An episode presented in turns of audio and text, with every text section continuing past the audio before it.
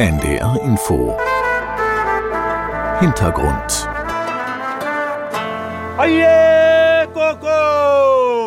Teina Rongo und sein Team bei einem Hacker. Ganz traditionell begrüßen sie die Jugendlichen, die von der Nachbarinsel Atju herübergesegelt sind. Der Meeresbiologe und Sozialarbeiter will, dass sie ihr Erbe nicht vergessen, vor allem die Beziehung zum Meer. Und das ist gar nicht so leicht.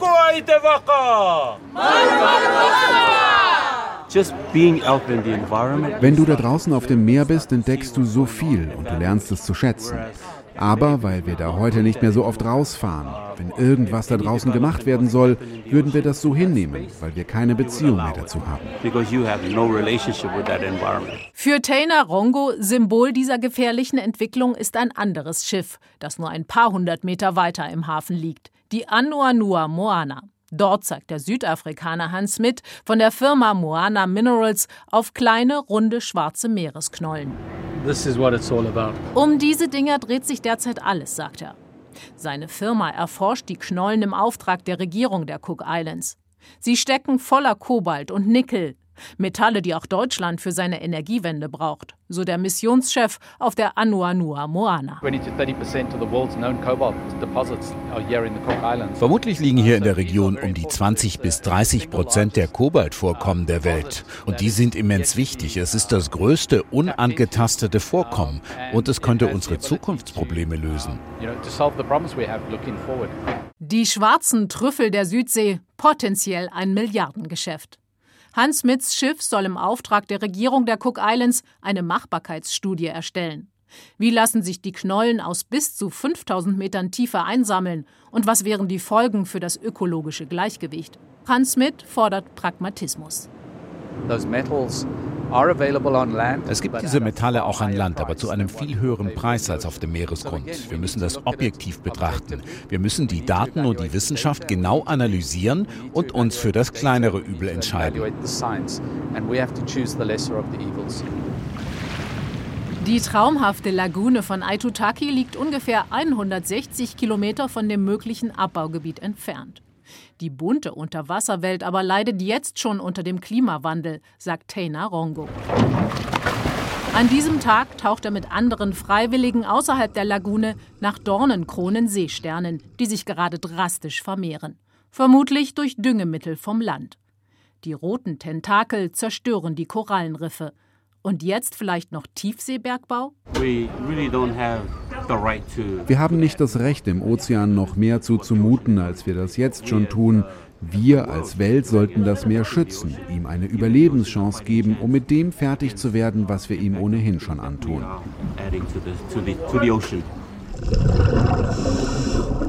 Jeder einzelne Dornenkronenseestern kann bis zu sechs Quadratmeter Korallen im Jahr zerstören. Was der Tiefseebergbau anrichte, so Tena Rongo, wisse niemand so genau. Die Menschheit kenne sich vermutlich auf dem Mond besser aus als in 5000 Metern Meerestiefe. Wo wir hier sind, wird an der Küste schon viel gebaggert und wir sehen überall ringsherum die Auswirkungen, die Ablagerungen. Die Sedimente zerstören die Korallen und das könnte durch den Tiefseebergbau auch passieren from mining as well. Die Cookinseln leben bisher vor allem von ihrer Postkartenidylle. Mehr als 60 Prozent der Staatseinnahmen kommen aus dem Tourismus. Dazu kommt der Export von Fisch und Früchten. Doch zwischen Singen, Sand und Sonne macht genau das dem Inselstaat auch Sorgen. Logistikmanagerin Tere Upukamaki genießt ihren Sonntagnachmittag am Strand und erzählt, dass aus ihrer Familie die meisten Nichten und Neffen nach Neuseeland oder Australien ziehen, weil es zu wenig Perspektiven auf den Cookinseln gibt. Das müsse sich ändern. Because I'm a private sector, ich arbeite in der Privatwirtschaft und deswegen halte ich Tiefseebergbau für eine gute Idee. Solange wir uns das genau anschauen und nichts überstürzen. Selbst die Tourismuschefin Carla Eggleton sagt, wir müssen uns wirtschaftlich breiter aufstellen. Tiefseebergbau sei eine Option, auch wenn viele westliche Nationen davor warnen. Doch die Cook-Insulaner, die sich selbst als Hüter des Meeres verstehen, seien kompetent genug, das selbst zu beurteilen. Wenn Covid uns eins gelehrt hat, dann wir sind auf uns allein gestellt. Niemand rettet uns. Und wir haben ein Volk und Kinder zu versorgen. Deshalb, ja, wir müssen diese Entscheidung über den Tiefseebergbau treffen und sorgfältig darüber nachdenken, wie wir das harmonisch hinbekommen. Und das passt ganz zur Politik des Premierministers. Mark Brown fährt mit seinem Elektroauto vor. Er sieht eine potenzielle Win-Win-Situation. Der Westen bekomme die Metalle für seine Energiewende und die Cook Islands dringend benötigte Staatseinnahmen. Aber noch sei ja gar nichts entschieden. Wir erforschen das, um dann zu entscheiden, ob wir diese Knollen ernten wollen. Das Moratorium, der Aufschub, den viele andere Staaten wollen, ist nicht der Weg. Wir halten nichts davon, den Kopf in den Sand zu stecken, so nach dem Motto, lieber erst gar nichts wissen wollen. Wir wollen unseren Ozean Jahren kennenlernen. Mark Brown spricht bewusst vom Ernten der Knollen, nicht vom Abbauen. Das klingt ihm zu negativ. Der Premierminister träumt davon, aus seinem kleinen Inselstaat ein Exzellenzcenter für Meeresforschung und Tiefseebergbau zu machen.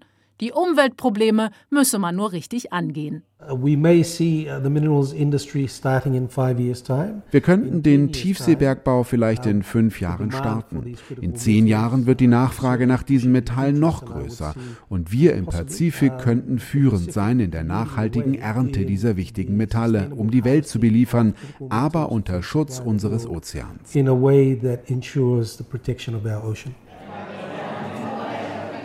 Gleich um die Ecke vom Büro des Premierministers findet an diesem Abend eine Kunstausstellung statt. Zwischen Inselleben und Blumenkopfschmuck diskutieren die Besucher auch über den Tiefseebergbau und die Folgen.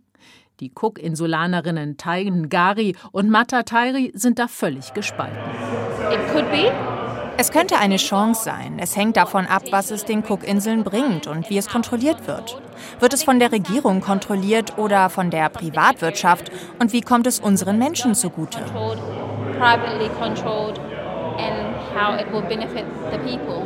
Honestly, uh, my personal uh, opinion on that is uh, leave the ocean alone.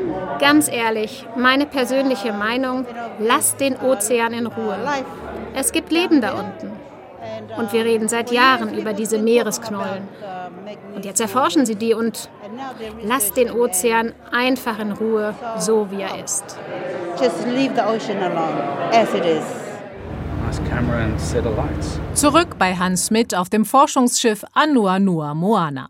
Den Investor stört, dass die Debatte so emotional geführt werde, wie er sagt. Alle sollten doch erst mal abwarten, was die Wissenschaftler herausfinden. Er bestreitet nicht, dass der Tiefseebergbau Folgen für die Umwelt hat, wie das Aufwirbeln von Sedimenten vom Meeresboden. Aber seine ersten Forschungsreisen hätten gezeigt, dass diese begrenzt seien, wenn man vorsichtig vorgehe. Wir sehen da unten kaum uh, Lebensform. Wir haben ja immer geglaubt, dass es da so eine Art Wüste im Ozean gibt. Das scheint so zu sein. Wir müssen noch viel mehr forschen, aber die ersten Anzeichen sprechen dafür und das ist ermutigend. Uh, Umweltschützer sehen das ganz anders. Aber auch die Nachbarstaaten der Cookinseln sind in der Frage völlig zerstritten. Samoa und Fidschi schließen den Tiefseebergbau kategorisch aus. Doch der Inselstaat Nauru möchte am liebsten schon in diesem Jahr die ersten Lizenzen vergeben. Manche haben Zweifel daran, dass sich das Ganze überhaupt noch aufhalten lässt. Wissenschaftler Malcolm Clark von Neuseelands Nationalem Institut für Meeresforschung empfiehlt deshalb, sich auf einen möglichst umweltschonenden Abbau der Knollen zu konzentrieren.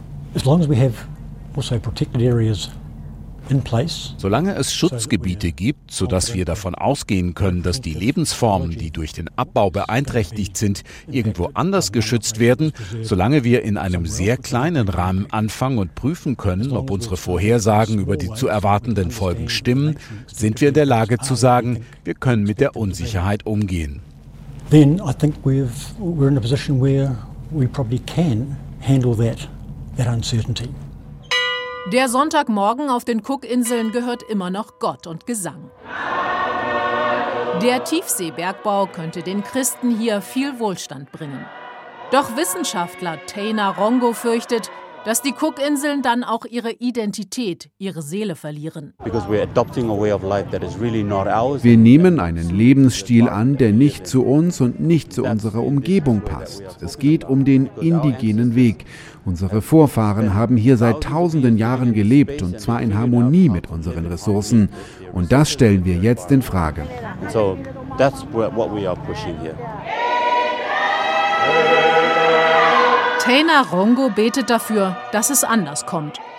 Doch der Zwiespalt zwischen Tradition und Versuchung scheint gerade besonders groß.